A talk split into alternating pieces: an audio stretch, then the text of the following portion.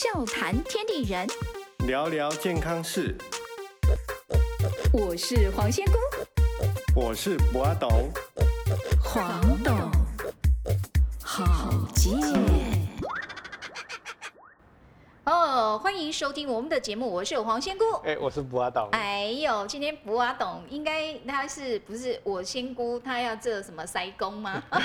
哪有？我是做豆桃好不好？哦，豆桃。哦现在因为我们在讲进入到处暑这个节气，那通常你把那个日历拿出来翻一翻，处暑节气通常大概跟中元节很接近，很接近，哦，就是中元节大概涵盖在这个节气里，，大概哦都一定会经过所。以难道是因为中元节？是我们今天说，他说那个处暑三候都非常给他宗教哈、也不能讲宗教啦，哎我们讲说前面我们都讲民，俗吗？我们对民俗，我们 三、哦，OK，之前三候我们都是讲养生嘛，对呀、对呀、对呀、但是我们讲养生生理上嘛，嘿嘿嘿，对，然后这个就是这个要讲心灵吗？灵魂上的养生，哎呦，对对对好，对。哎，我们这个我们节目 slogan 叫笑谈天地人，是哎，真的是天地人好，你现在要讲灵性的，是不是？对对对，要讲一些灵性的，哦，可是通常先因为那个每一个节气都有三候嘛，是。的，那请问一下，它第一候它标示的到底是什么？对，鹰乃祭鸟嘛，什么什么意思？第一后啊，第一后对祭鹰乃祭鸟，老鹰啊哎开始猎杀小其他小鸟啦，哦，祭呀，祭那个祭祀的祭祭，祀的祭，它就是猎杀的意思啊，。就捕猎嘛。OK，好。所以我们这个时候呢，第一后哈哎，处暑的第一后就是开始老鹰开始怎么样，大量捕杀鸟，那个捕猎那个它开。始在觅食了。对，好，而且呢，这个时候老鹰抓到了，平常平常的老鹰哈，嘿，抓到这个鸟是直接就吃它。嗯嗯，但是它这个季节很好玩，为什么我们叫它祭鸟？它为什么叫祭鸟的原因？嗯还有一个特别，它老鹰抓来以后呢，放在它的巢穴的时候呢哎，它会把它排起来。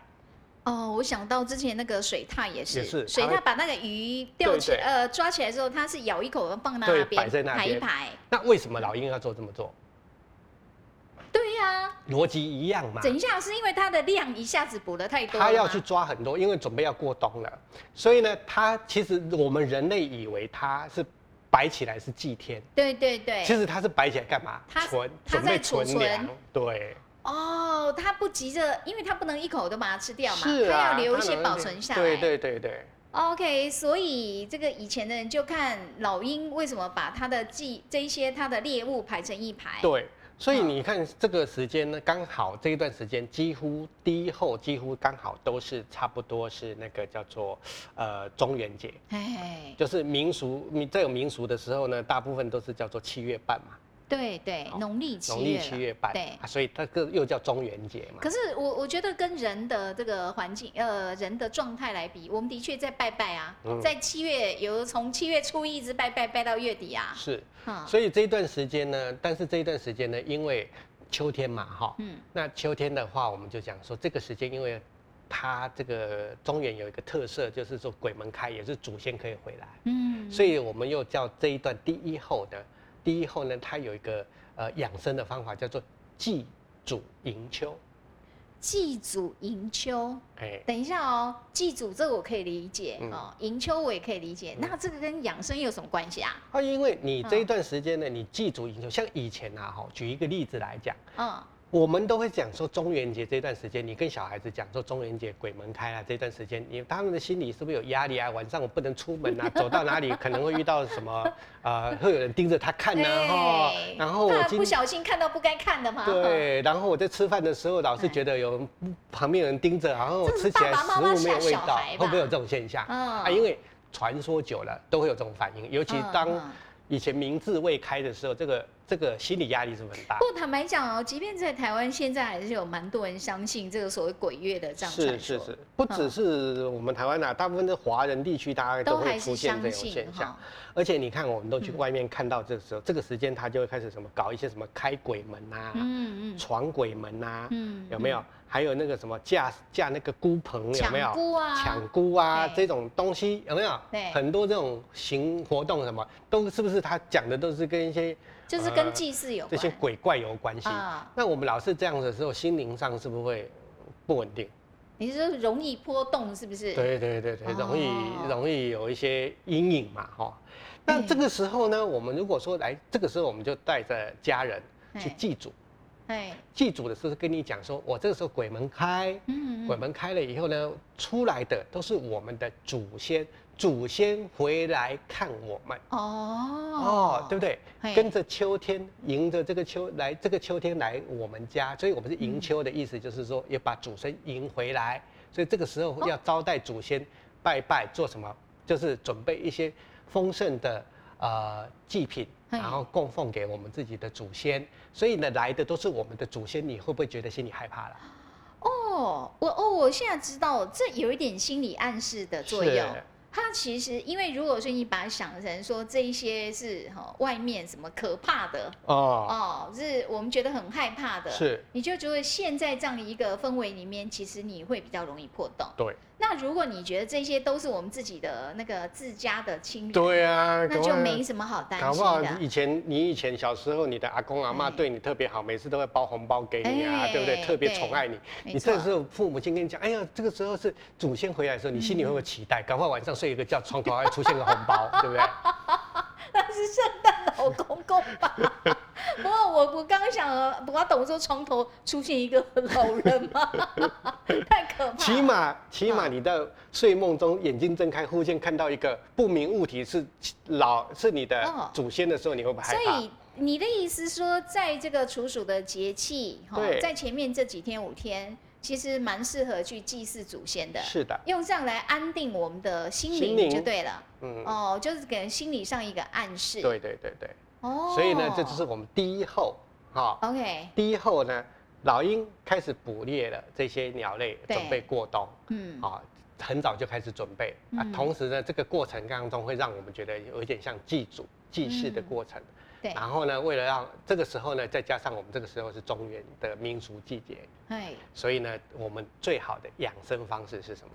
就是要来祭祖迎秋，把这个看到怀疑你会看到的是一些鬼怪，嗯转成我们自己的亲人。，OK，我们讲的养生不止养身体，哦、也要养你的心，是也要安定你的灵。是哦是 OK，哎呦，好好，那这个清明节再过一次就是啊，你的意思就这样。对 对对，好，这是处暑的第一后。。是。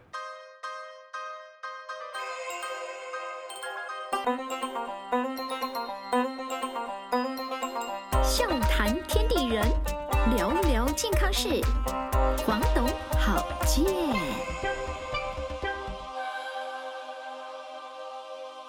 好，欢迎继续收听我们的节目，我是黄仙姑。哎，我是不阿董哎呀，不阿董，不阿董，今天感觉他要讲很多神秘的事情。啊好，对哎，没有啦，这个没有什么神秘，就是其实都是我们平常都会看到的嘛他。说叔叔的第一后，哈，前面几天把它当清明节，对啊，记得祭拜一下祖先，安定自己的心灵。而且你去祭拜祖先的时候，嗯是因为你顺便会去祖先的坟上嘛，哈。除了清明节，这个时候其实去祭祖，也不过还坦白讲啊，秋天的时候出去走一走，其实还蛮好的。对？嘛？因为嗯古时候我不晓得有没有听过，以前古时候有一个俗语说七月八月看巧云，巧云呐、啊巧云是谁呀、巧云是天上的云呐。哦，我以为是哪一个女主角。七七月八月嘿，是农因为？农了就农历这个时候七哎八月的这个时候，不是天气的秋高气爽嘛？对对对，这个时候因为云层就会比较单一，然后那个哦云很容易会出现一些什么。什么那个叫做呃一只小猴子啦，哦或者一只小会有猪啊，变化会有变化。我们小我不晓得你小时候哦有没有这样，有我小时候常常看。哦我跟你讲，我超爱看，我可以看云看三个小时以上，对嘛就在那边一直看。七月八月看巧云哦啊，这个 OK，拜托这个不是那个 不是言情故事好吗？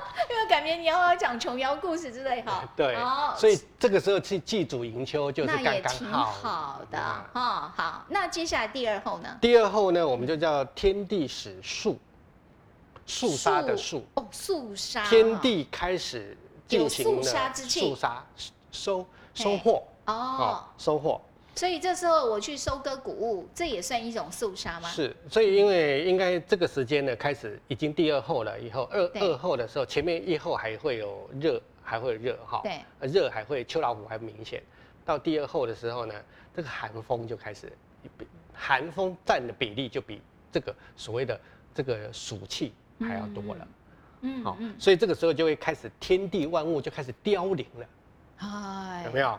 然后就会感觉古人就会开始觉得，哎呦，肃杀之气，叶子落下来，感觉好像掉是被砍头的感觉。哦，所以这个时候不是秋决吗？对，古时候就秋秋决嘛，所以像那个，嗯，那个《吕氏春秋》啊，古时候不是有一本书叫《吕氏春秋》，嗯嗯它就有讲说天地时数啊，不可以赢。赢是啊，哪一个赢？不可以赢的，赢的意思就是不可以骄傲啊，不可以，不可以，呃，我们讲说哦。太过于表现，这个时候还讲到哲学啊、修身养性的部分是啊。是是，这个天地之间肃下，而我们不能骄傲，你骄傲你很容易被我们讲说专打出头鸟嘛，你就特别出头的那一个，小心你就肃杀之气就的对象，就砍你的嘛，哈、哦。所以你这个时候呢，就是天地始数啊，就是不可赢的意思，就是说告诉你这一段时间你要收敛自己的心性，哎呦，好、然后要沉沉淀下来。所以呢，这一段沉淀下来的时候呢，你不要骄傲，然后你还要、呃我修身养性，嗯然后再来还要有一个我们还要有一个东西就叫做慈悲心。慈悲心，哎，为什么要慈悲心？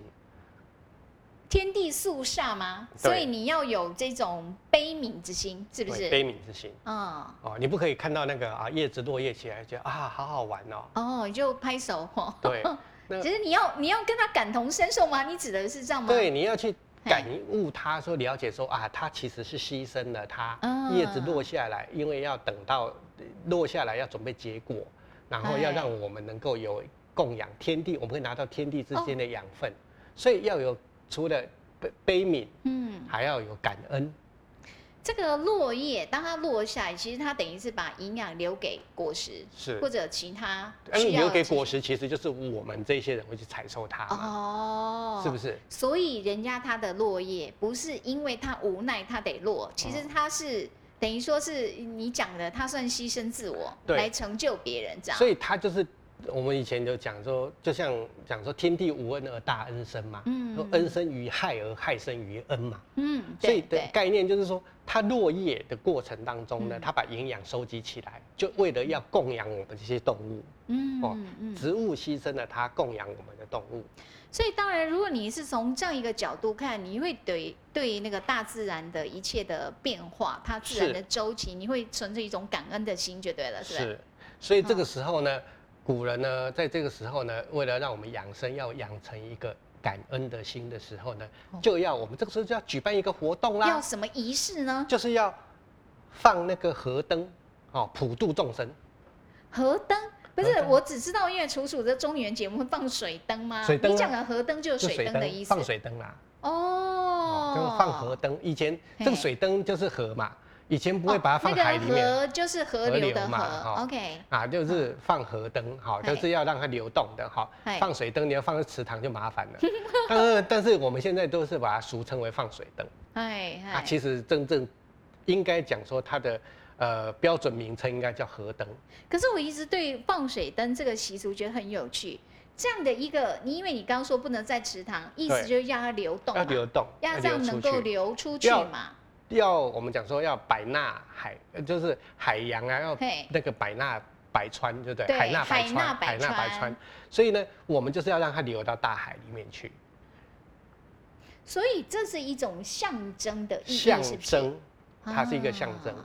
好、那就是让我们让我们把这些感谢，嘿好、然后就是集合地给还给大地，还给海嗯洋，就像我们的地球是我们的母亲一样，还给它。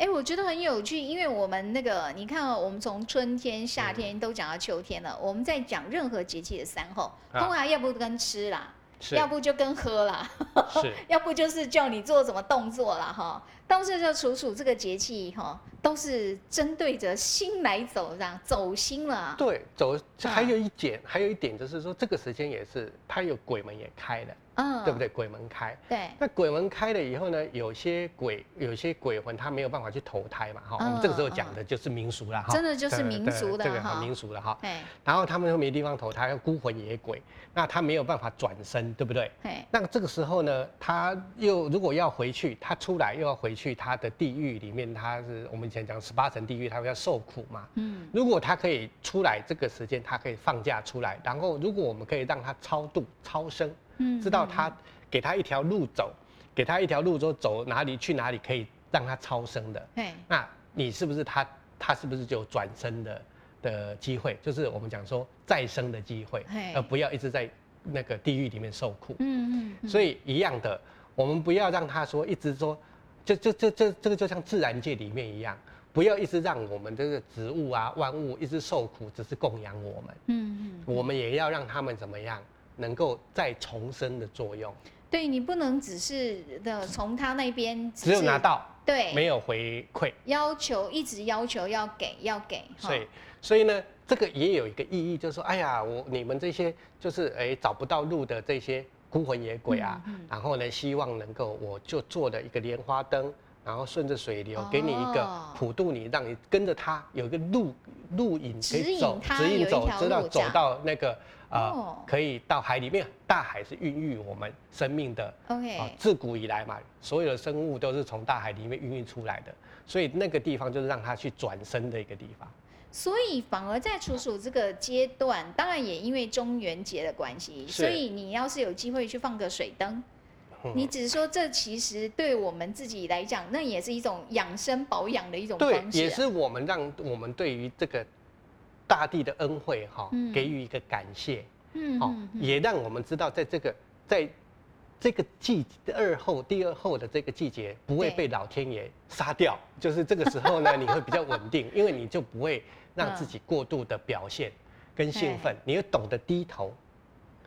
对，不过不过我要讲啊，因为可能有的人会认为说这可能是某个比较宗教的仪式，对不对？嗯哈、那因为毕竟这世界上有各式各样信仰的人，但是我觉得刚博阿董讲一个很重要哦，其实你要知道它背后的意义嘛，背后的意义就是其实你要有那样一个怜悯的心其实民俗哈嘿跟信跟民俗跟宗教没有关系，哦。其实这个跟你看我们刚刚讲的这几个这个民俗活动，其实跟宗教一点关系都没有。就是不管你是什么宗教的人，基本上你都可以做的他。都会做。OK，、哦，他做的意义只是为了我跟自然界的一个互动。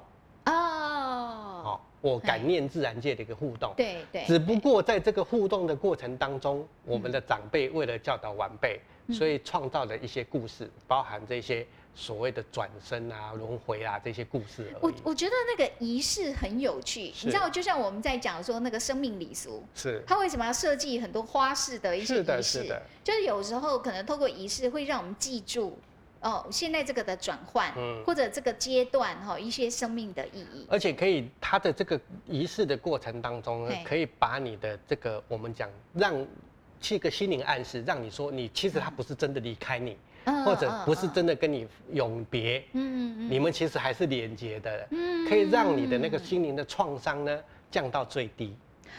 哦，太好！你是说，如果说有有亲友是是那种可能突如其来，也许就走掉了，那可能对很多人来讲，他心里是留下一些遗是憾的，是的，那在这样的一个处暑节气里面，你可能透过放水灯的方式，其实你也是在做一个自我抚慰，对。然后感觉你跟他其实也有一种连接。其实你嗯就跟大自然，其这告诉你，你跟自然界是在一起的。嗨，好、你们是你们，我们是一个生命共同体，嗯我们并不嗯是分开的，你是你，我是我。是所以这个其实是让我们知道，所以这段时间是要让你明白，你还是自然界的产物。哎哎。嗯，不过坦白讲哦，我们身体要健康，身心要健全，你必须对那个外在环境敏感，因为我们大自然也要跟它连接。我们人类这百年来哈，因为文明的发展呢，老是觉得人定胜天，都忘记你自己是一个人了。我们是站在土地上面的一个人而已对哦。不是不可以站在高处俯瞰自然。哈，我懂，我跟你讲，我们那个节气讲这么久，我突然觉得这一这一集有点古圣先贤的味道。哦教化作所？以你说今天三号基本上走都仪式感就对了，是不是？是。的，好的，好，这是第二号了。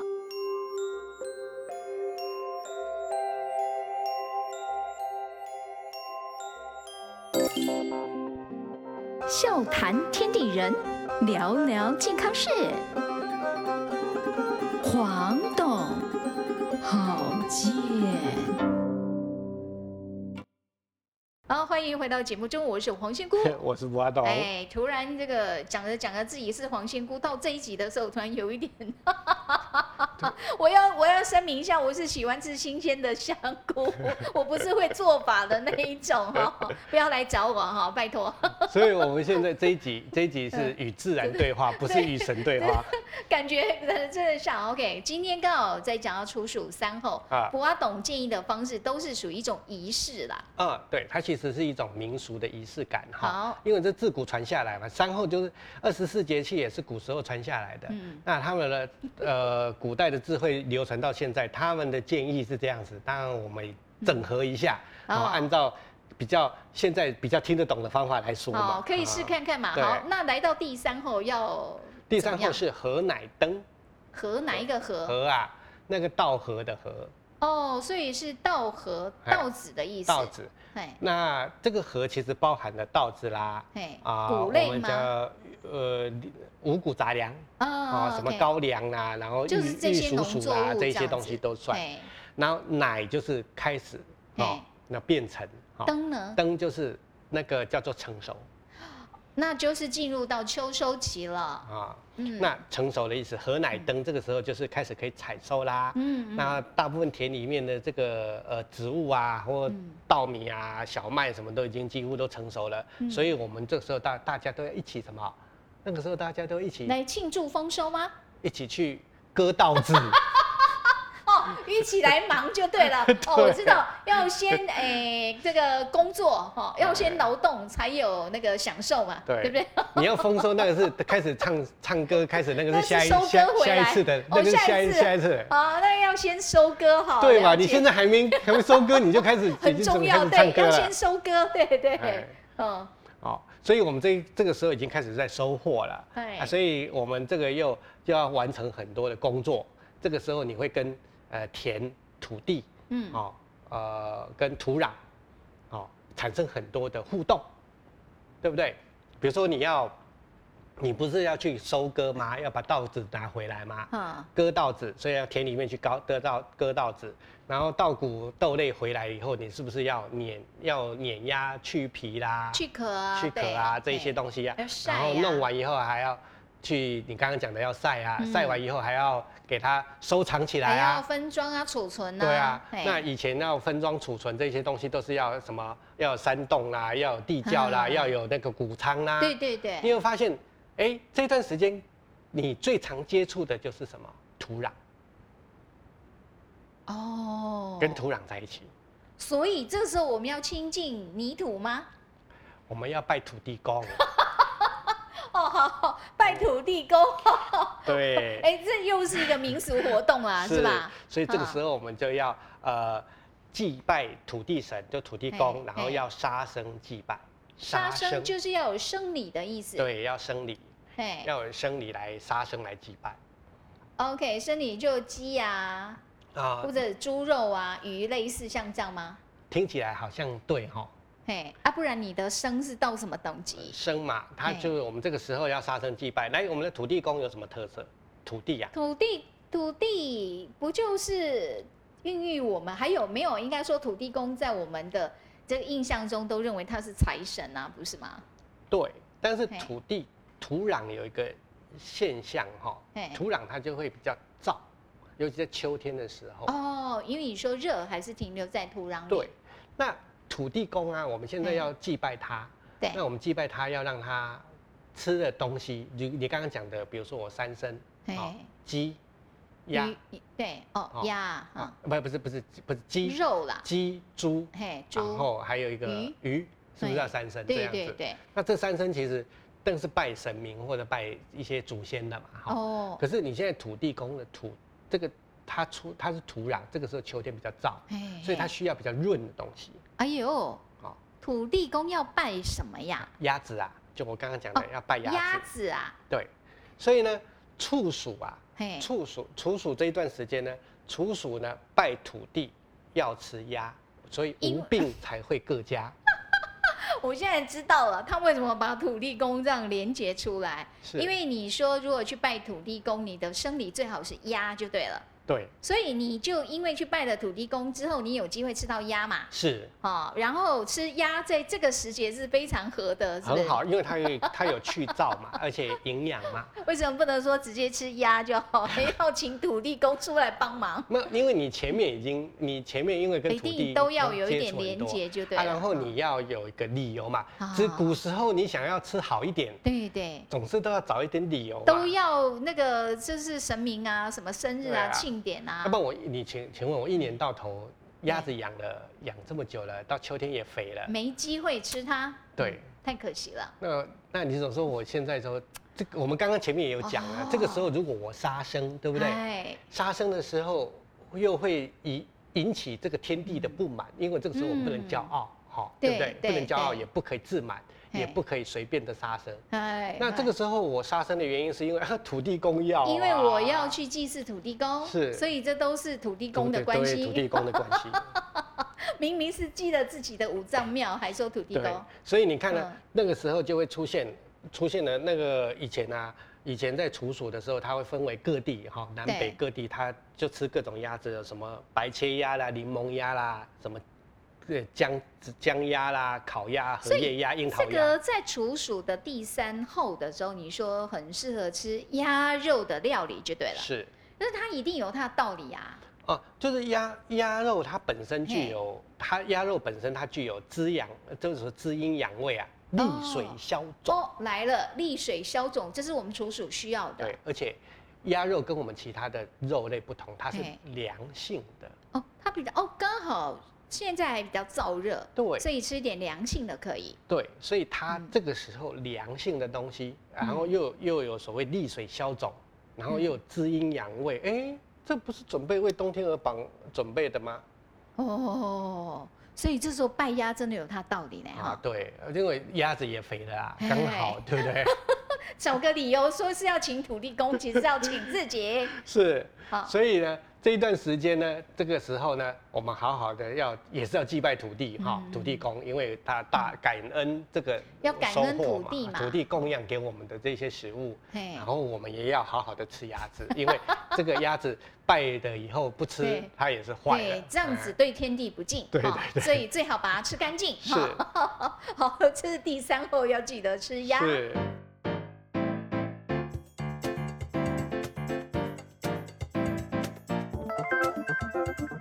笑谈天地人，聊聊健康事，黄董好见。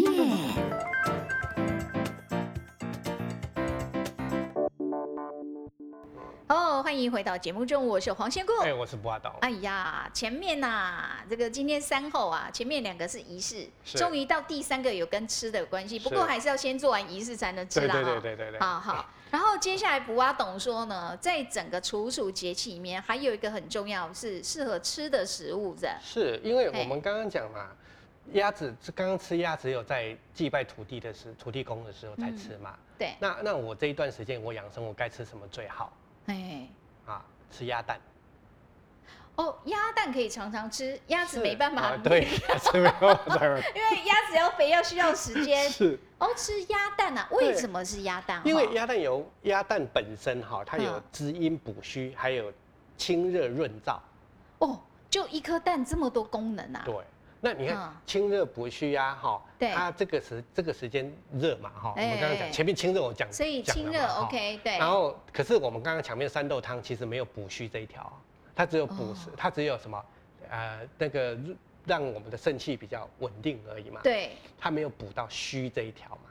因为我们前面哦已经经过一个夏天了，我们其实哎人就很容易各种虚，就是因为兴奋嘛，哎然后新陈代谢比较快，人就容易虚嘛。嗯哦，阴嗯。虚很容易阴虚啊，也很容易阳阳虚啊，都都对。两个都虚，所以呢，它就有滋阴，好、让我们的生理实质上的生理哎，就得到一些营养，比较好的蛋白质，然后呢，再来就会让我们的这个虚，就虚就这个虚就是让我们的神经系统比较兴奋。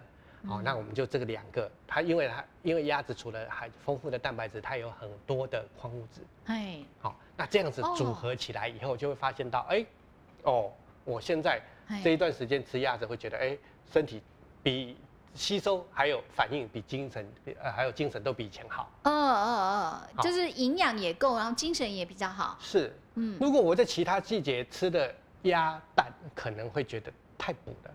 嗯哦，他反而会觉得浮动，人会觉得浮动，哎，哦，觉得有压力。这个时候吃哦是刚好。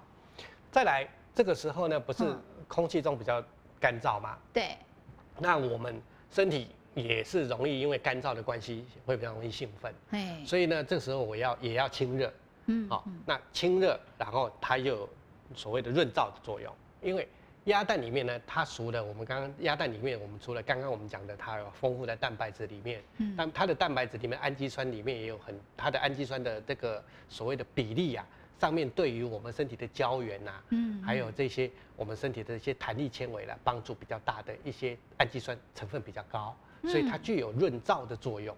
所以哎，这个鸭蛋听起来比鸡蛋功能更强一些。对，哦，但是我有个问题哦，现在我们在市面上看，我们好鸡蛋都有新鲜的鸡蛋嘛，对，鸭蛋我好像很少看到人家卖新鲜的鸭蛋。咸蛋吗？对啊，都做成有咸蛋黄嘛，也有做那个咸鸭蛋嘛，是是是。所以我们就去吃这个咸鸭蛋就可以吗咸了啦？，对啊但，是如果可以有鸭蛋，那有啦，有些传统市场哦，可以买到。新鲜的鸭蛋，是是是自己回来就帮当水煮蛋那样煮就可以了。对对也可以。OK，所以呢，这一段山后里面嘿，最从低后到餐后都能吃的，整个处暑阶段对，都可以吃的，品就是做鸭蛋。所以鸭蛋天天吃个一颗也没关系吗？对，好，哦啊，而且这段时间大部分考试都过了，吃鸭蛋没有关系。